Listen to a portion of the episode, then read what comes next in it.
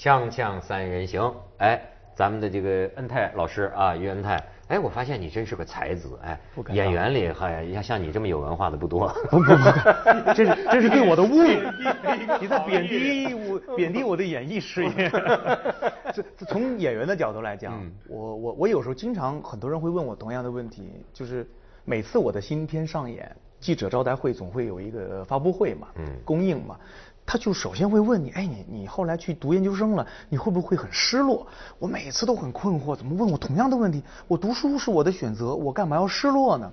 后来我能理解他们的意思了啊，原来他们是站在我在演员的角度来讲，所以后来我想，从某种角度来讲，我作为演员是一个略微没有责任心的人，我没有用我最好的状态去快速的推出很多的作品，但是在学术的道路上。我觉得我是问心无愧的。哎，人不可能照顾所有的方方面面。对，那他基本上这个这个是一个非常难的事情。你尤其是在电视啊、演员啊这些，你需要不断的、不断的曝光。你抽抽出一段呢，你有所得会有所失。哎，我一直想问你，你这北戴河演出怎么样了？北戴河？北戴河行。汇报演出。还还还挺好，没有想象那么隆重啊。当地的领导演出什么呀？但是大领导还没来。大领导没演出什么呀？朗诵有有一些呃诗朗诵啊。我我在进行那个中华好诗词的呃呃诗歌比赛。每期开始背一些题目，跟那个民间的选手比赛诗歌，哦，哎，真幸福！我这辈子我觉得我没有想到过，小时候学古诗词，将来会把它变成财富，哦，就是可以靠背诗词去有自己的稿酬，同时还能够去享受古诗词之美。还能得鲁迅文学奖呢？炎炎黄子孙奔八亿，不蒸馒头争口气，鲁迅文学奖。那 他他们一听说去北戴河，他们就以为是要得到最高领导的这个关心，所以他们事先都紧张的要命。他的亲戚朋友啊，就给他写写多告状信啊，什么呃很多申报当地的政绩啊，什么结果都没见到，是吧？白用是吧？我我大姐我大姐特别担心。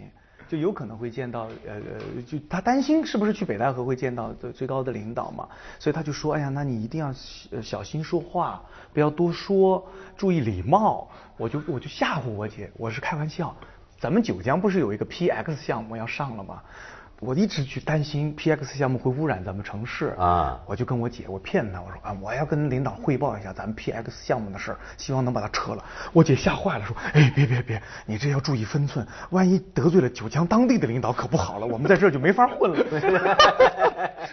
那是我去美国之前给他的一个一个短信。这一个一个小信息透露出目前中国的生态的 方方面面。没错，方方面面。这领导，我跟你说，领什么事儿？你看中国人。现在我发现我的香港同事啊，包括台湾朋友也都学会学会呃都学会了。嗯。过去他们他们没有领导这个叫法，对你知道吗？台湾人最多刚来我们公司就叫长官，跟着我去到那个九九江市，哎，长官，这我台湾人叫长官。但是我现在发现啊，什么领导老师，他们现在都学会了。嗯。哎，最后你看我的香港同事发现，领导的确是一个非常好的叫法。过去的香港人呢不会叫领导，因为一个人你是局长就是局长。对吧？你你是司长，你就是司长；你是议员，你就是议员。你是很明确的。但是，但是后来他跟着我们混呢，他才发现呢，原来中国会有时候会出现一些身份的人呐。嗯嗯。你弄不太清楚他呀，即便他有个官位，但你也闹不清楚他的权力有多大。他在这伙人当中啊，到底是个什么地位、什么身份？简称呢，都叫于总。窦总是，对不对？但你搞不清楚他到底是什么总，模糊，那就简称就各位领导，领导可以管一切。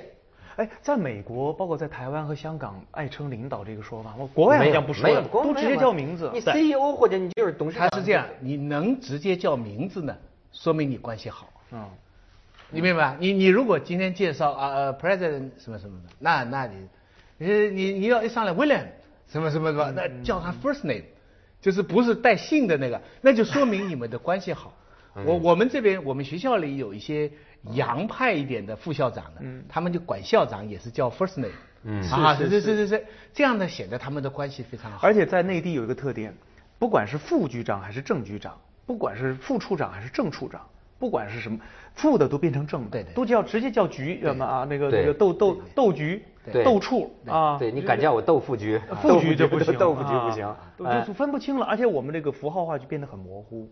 哎，还有台湾呢，还有一个他喜欢叫主任，台湾啊。啊，这个这非常有意思。大陆一般主任这样的级别啊就不叫了，对不对？叫出来也不好听。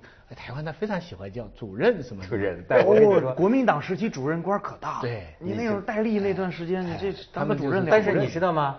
台湾也叫干部，但是台湾在什么场合叫干部呢？台湾啊有那种色情场所，叫那个就那种制服店。他们那个妈咪，你知道吗？叫干部。哎你看两岸，对干部这个词儿最早是从日本传过来。那没错，他们是从日本那儿来的，就干部。所以干部就需要反腐，台湾尤其需要。哎，最近有个干部出事儿，哎不没没不能说人出事儿啊，他可真是个领导。他这个领导啊，徐老师你肯定还感兴趣。嗯。知音，知音体啊，就是个这个胡勋弼，就是就是把这个知音当年三万块钱。让他去办一杂志，办这知音，到今天是多少个亿的这个企业王国，正准备上市。嗯，但是当此之际，他是国家单位嘛，因为裸官的问题，你你最近这两天看新闻啊，这个胡勋弼啊，哎，不是说你是贪官啊，就你没有问题，但是呢，这就说明现在的反腐到了一个，哎，我觉得这件事儿啊，让我有一个感触，嗯，就是呃，至少从表面上看起来啊。这中国人终于开始轴了，为什么？就是说这事儿，咱从表面报道上说的就是，你的老婆和孩子在加拿大，已经移民加拿大。那么我们还想让你接着干，但是你能不能让你的老婆孩子回来？这是现在的规定嘛？你不能当裸官，你老婆孩子要要回来。可能那最后他想想，是孩子什么身体不好啊？他他他他太太需要在那儿照顾，最后他就不做了，辞职了。呃，免职就免去，就就就就他就不做了嘛，就是他他不肯接受这个条件，那么他就不做了。至少在表面上的报道啊是这样。哎，因为按照我过去的这个逻辑啊，中国人多灵活呀，这哪哪哪会被这个条条框框？就是如果这人真是个干才，那他他真是要让他当当当领导的啊，因为有违反这么一规定。啊，中国人，我过去的理解是能想出一百个办法把这事儿给绕过去，是吧？什么退休年龄啊，什么？就你女儿回来到北大兼读一个什么东西，那就算回来了嘛？你读两个月又出去了嘛？对不对？这所以这事儿我就觉得，哎，这事儿还真开始轴了。就说你你要老婆孩子不回来，那就别干了。嗯，他这个有一个原因，我看到那个新闻，有一个原因，我觉得跟他的年龄到了也有关。他他他已经是六十了。可能这个每个行业有每个行业的规则，尤其是传媒这个行业啊，呃，它是属于归咱们政府部门要监督的，所以我我觉得它上面可能没有人愿意去继续让它做下去。我觉得不仅仅是因为裸官的问题，如果他是一个其他企业的创始人，可能没这个问题。他申请了一个报告。要把他的退休年龄申请到延延长五年，就六十五岁。就是他本来还准备再干，当时是同意了，但这次就是有点事发突然，就把他免去了。不，现在不是说反腐有治表跟治标跟治本的区别吗？对不对？王岐山再三解释了，治本是一个制度化的，治标是就是现在谁犯了事情比较严重的，就先把你弄起来。我个人觉得，裸官这么一种。这么一种说法跟这么一种惩罚的制度哈，应该是治标吧。可是胡军这个不属于反腐或者出了问题，对对对对对，这个这个属于防止腐败嘛。他们他们现在等于是有这么一个，我不知道是明文规定呢？是明文规定啊。现在各级都在查，你不能当裸官，就是说你只要有家人在外国。但这个规定本身的前提有点奇怪呀。他的意思就是说，他为什么一个官员，他如果什么都做得很好，比如雷锋现在在焦裕禄，嗯，那焦裕禄的家人就不能到国外去吗？为什么要假定一个中国人，他出了国外，他的家人在国内就不能好好的干革命工作了呢？这是一个出于什么样的假定？这就是假定外国比中国好。假定只要你人不在，你就不受法律。不是因为出了很多事儿啊，贪贪官外逃。对，你知道吗？他带着很卷了很多钱。对对，这我都明白，这都出了样很多事。但是出现这么很多事，不代表它是一个必然性啊。嗯。就是说，从法理上、从道德上、从我们共产党的章程来说，你必须承认有这么一种可能：一个好的党员，一个好的干部，他虽然小孩在美国读书，家人在澳大利亚住，但是他在这里勤勤恳恳地为中国革命做贡献，可能吗？有这个可能吗？你说？我怎么听着你们家亲戚是不是有当裸官的？不不不不不不，我也没有关，我只是觉得这条关这条规定啊，要严格从法理上推下去。他是我我再三承认哈，实实际事情很多啊，廖昌星啊，这很多很多案子，实际大家都知道。但我觉得这是过渡阶段，这是治标。从制度上把它定下来，就是说一个献身革命中国革命的人不能有海外关系。这个是一个，这就有点像文化大革命的时候，任何人有海外关系本身就是有问题。其实不代表他就有问题，对不对？是。海外很多人来投奔中国革命，是不是白求恩？是。那你能说白求恩来的就就就就是有问题吗？就回不去了。啊，白求恩来了就回不去了。我我我我想走一下试试看套路。锵锵三人行，广告之后见。我觉得你徐老师你说的这些话让我觉得像个书呆子，为什么呢？你你这个。要解决问题，你知道吧？邓小平教给我们的就是你要解决问题，是吧？只要你先先解决了问题再说，再你你永远不可能世界社会永远不可能构建的像康德的著作一样符合逻辑。他这人世的人间的社会啊，是就是这么理性非理性。我跟你说，你知道有些公安局现在我我有一些朋友啊是公安，哎呦，我觉得人家这现在就是公安局就是规就规定啊，不准在外边喝酒。真的，我就觉得他难受。我们朋友在一起，他说我们不能喝酒。我说你下班了，他说也不能喝。我们现在的规定，这是为了什么呢？为了避免警察喝酒出了什么事情的话，那干脆我就给你一个规定，对，你就不要在外头喝酒，喝酒不好。因为有警察在外面喝了酒乱开枪。徐老师要照你这么说，这个较这劲说，哎，那凭什么没有呃不准喝酒？对啊。呃，但是我就觉得这种就是一个临时措施。我觉得我不反对这些措施，我觉得目前来说这些措施效果大部分都是好的。但是我觉得中国从上到下大家应该有个共识，哪些是暂时性的、初级阶段的，哪些呢是作为党纪国法要永远立下去的。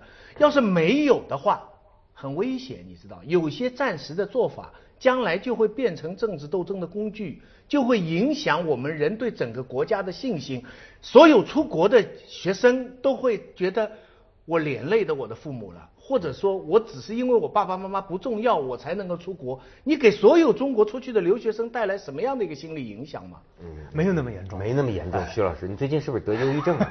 没那么严重，我觉得你有点 出国还是可以。他说的那个 这个例子是说在外面他就移民了，对对对对对对。我我跟你说啊，确实啊，有的时候手段和目的之间永远有讨论的空间。是你比如说，我就跟你说这个胡胡胡什么币？胡勋币。胡勋币，就连他。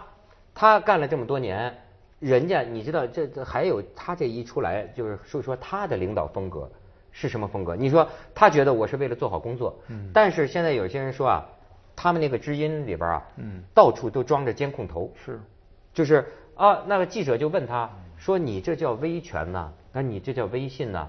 他说我觉得做好工作需要有微信，对吧？而且呃，他说在公共办公室里，嗯，就是公开工作嘛。那我装个摄像头对监视着他们有什么不对？哎，说是把那个 USB 接口用胶水给堵住了，说还这个 QQ 要被监督，所以他们那个工作环境，知音那个工作环境本来略微复杂，工作压力大，也有人老是要辞职，所以他这个是具有争议的一个新闻事件。不，我也不单单是讲呃中国内地的特殊情况，嗯，香港也有这样的情况，比方说呃老师见学生。因为有发生过这样的事情，男老师跟女学生，或者甚至倒过来也有这样的事情，所以呢，有人就提议，你老师见学生啊，把门打开。那这样一来呢，就有很多老师就心里就不开心了，就说你你，呃，就是说很简单，是吗？对，你 你我我们是不要走，但是你就规定一定要把门打开，就好像我们都是狼一样。你当时有心里很不舒服吗？不是不是。呃，学校干脆啊有一个措施，嗯。在办公室的门呐，嗯。这个门旁边啊有一个玻璃窗，嗯。这个玻璃窗是透明的，就是看得见。它的原意呢就是说，学生呢看得见里边老师在不在，啊，那老师也可以看得见外面有没有学生等。可是呢，一般老师哈。进办公室第一件事情就拿纸把那个玻璃窗给贴起贴起来，因为他觉得他私人空间受了损害。是，当然了，严格说来，办公室不是你的私人空间。对，有一个透明的窗也好，但是大家照样贴。你看这个里边就就争论的问题不一样，但是性质是一样的。下次要去采访一下马英九，看看他心里舒不舒服。马英九被所有的女记者采访，他一定要把办公室的门半开。哦，啊，因为他怕别人说不清楚啊，万一扑上去，啊，这挣扎也不知道谁主动。他是怕强奸，他是怕被强奸。你自己主动的愿意把门打开，嗯嗯，跟上级规定说你见学生见记者就必须把门打开，嗯，是两个不同性质。我觉得这是对你们的保护，但后者是代表了一种。绝对的不信任跟人格，所以所以徐老师最近情绪就不同。哦，原来前面那样爆发是这个原因。老师要求开着门。哦，原来是这样。徐老师得了忧郁症。但是哎，我就是还说，我说我说徐老师有有件事属于你的专业啊，你不研究现代文学的嘛。嗯。你说，在知音这样一个这个监控的办公环境下，嗯，但是我发现它出现了这么富有想象力的。浪漫的文体是，你知道最著名的，这是咱在网上都用烂了的，叫知叫所谓知音体嘛，嗯就是你比如说说睡美人儿，嗯睡美人儿这个这个舞剧啊，用知音体来改，就应该改成什么标题呢？就是叫什么沉睡的少女哎，痴心等待终遇有情郎，然后灰姑娘呢，典型的知音杂志的标题，灰灰姑娘的那个作品啊，就应该改成什么？恶毒后母狠心虐待难挡痴情王子撑起一片天，对，这绝对就是知音杂志，它是通它是通俗化，然后让别人从题目上一看就能看到一个兴奋点，而且它的销量知音的销量之大，而且它那个新闻敏感度之之之之灵灵敏，我我当年我记得知音联系过我的时候呢。是因为网上有一个我的绯闻和说我和一个女女主持人在谈恋爱，这个是子虚乌有的。我到现在都，我现在都不是不知道人家手机号。嗯。可是呢，马上知音就联系我说你们俩是不是在谈恋爱？他绯闻不少。那时候我在敦煌，我说我真的没有，我说这个是一个可能是炒作，但我真的没有参与这个事件。哦，是这样，我以为他就要挂电话了，他马上就补了一句，哎，你最近过得怎么样？我说我我我还好，你和你父母在一起住吗？我说我父亲过世了。那你是不是和母亲在一起？我说是的。他说可不可以写一篇关于你和你妈妈的故事？我说哎，我说我好像没有什么故事可以写。他说那你跟妈妈最近这两年有什么事儿？我说我我我见的也少了，平时就是带她出去旅个行什么的。好，就写这个。我说我最近忙。我说这样，那我再等你一段时间，明年我约一下你，看看你有没有什么新的故事提供给我。真的，一年之后，我跟我妈妈在马尔代夫，电话短信又来了。说我是一年前约您的那个人，呃，一年到了，你跟妈妈的事情愿不愿意让我们来写？我我当时其实我不知道现在这样说对不对，他们是有一个呃约定俗成的东西，他告诉了你知音体的内容，就是说有可能会跟你想象的有点不一样，但我愿意在初稿之前让你看一遍。啊，但是呢，可能跟你说的不一样。职业职业道德。呃，当时我就有点害怕，就是他他有可能会有一点点 fiction 的东西。对对对。所以我当时这个事儿没有同意啊。哦，你没同意。恋母恩泰，马尔代夫献殷勤。嗯，对对对，知音地，锵锵三人行，广告之后见。你说这个这个知音呐，他就说，你见过有能卖几千万的杂志吗？我的天呐，就是啊，他知音一年四千多万本。四千多万本，你说我知道上海文艺出版社有个叫故事会，嗯，常年都是几百万上千万本，那算高的了，都是给农村讲故事的，嗯嗯，你看其实这些很值得研究，这种说文化现这个知呃，对我跟你讲啊，他他他有有人研究，就说知音啊，通过对那些据说是真实的故事的探讨，以泪水作为催化剂，赢得了广大读者市场。这跟他读者群的状态是分不开的，他们就是通过令人撕心裂肺的故事，不停的把某种思想或某个故事放大，置入生活中。读了知音的故事，你会产生两种想法：一，原来还有比我更惨的人，我要好好珍惜自己的生活；二，原来还有比我活得更精彩的人，我要向他学习。知音的那个杂志啊，我我我偶尔看到过几本，有时候出差的时候看别人看，我我自己真没买过啊，但是。呃，我觉得买知音也没有什么丢人的，但我看他那个知音的宣传，还有他那个渲染的力度，的确是很瘆人。他把所有感情的因素放大，当你有感动的时候，他需要你流泪；当你有一点点喜悦的时候，他希望你狂喜。就他希望把他的能量加大，以至于我感觉到他知音有一点像，有一点点像哈哈镜，就是说他要把所有的东西，有点像抽象戏剧，也有点像表现性的戏剧，也有点像周星驰的电影，把细小的东西放大。那你觉得它像不像现在中国的电视连续剧、家庭伦理电视连续剧呢？呃，它因为是阅读性的，阅读性的，所以我以至于我以至于我一直我我看知音的第一个直觉是我首先想这事儿是不是真的呀？没错，我以一直以为他可能哎，这这真的有这么真的是这样吗？还是质疑他出版社湖北的一个一个对对对，是不是后来什么快男超女好声音啊，什么我是歌手啊，都是参照了他这个文化经应该不是。这个讲故事是吧？哎呀，我就反正记得他那种故事啊，就那种惨呐，哎呦，就说这个女的啊，什么在这儿被强奸了，在那儿又被轮奸，完了之后发现自己得了白血病，我的天哪，你就是那最后发现强奸的还是哥哥。哎呦，徐老师，你真的行，徐老师你，哎，你去接胡胡胡的班儿可以去，你适合在知音工作。老师，莫泊桑的小说嘛，啊，他这样写的嘛，还真是你，我就觉得这种。呃，这种这种，你看他特有的读者群，嗯，为什么能有几千万？这显然是就是一般的读者。嗯，我就是老讲中国的电视剧哈，讲家庭伦理的电视剧，就是我我就我就是平常我在另一个房间，别家里人看我在另一个房间啊，所以我得到的印象啊就是哭爹喊娘。嗯嗯。哭爹喊娘，但是后来我又一想，他就夸张这个人的感情。我很好奇的不是说哭爹喊娘，因为哭爹喊娘呢，如果是民间的一个人，我觉得是是无从考证的。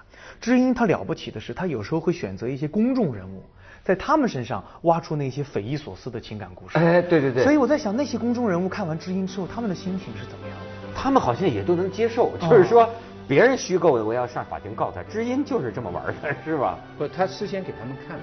可能他们接受要看，所以他事先提早接受了。他要不接受，他已经提出来了。对对对。所以知知名人物的知名的途径之一就是虚构。没错。而且他不会反对啊，把他夸上天的。对，知名人物的知名途径之一就是虚构。对，就就变成了知音，是吧？就是知，咱们是他的知音。重新解读了知音。